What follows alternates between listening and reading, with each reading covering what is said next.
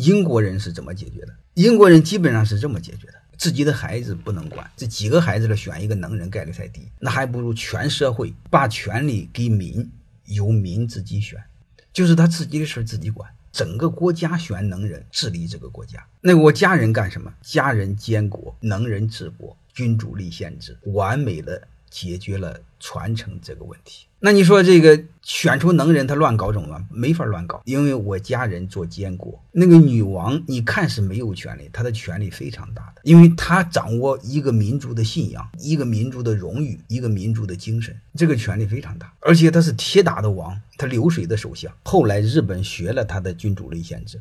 包括我们也想学，我们想当年有两派，有一派就是保皇派，就是梁启超那一派。最早的时候，袁世凯也想干，后来他们不愿意。后来他说：“我们只要有权利，搞什么搞不搞？”他就是因为有权利，大清捂得太紧，他总认为有权利，谁敢搞我？最终大清想搞时候来不及了。为什么来不及了？姓孙的在南方搞起来了，来不及了。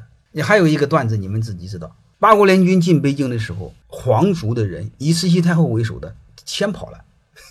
但是你们自己知道，希特勒打伦敦、打英国的时候，英国王室一个没跑，不但没跑，英女王还到前线打仗，当那个运输车司机。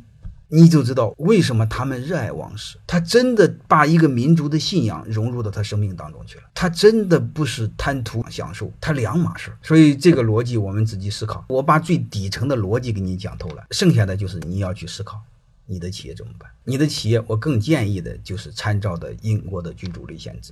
你的孩子监国，然后从企业中选出能人治国，剩下的就是怎么监国，怎么治国。你先把我线上的课全听听，线下的课也全听完，然后你能做做，不能做你私下再找我。欢迎各位同学的收听，可以联系助理加入马老师学习交流群：幺八九六三四五八四八零。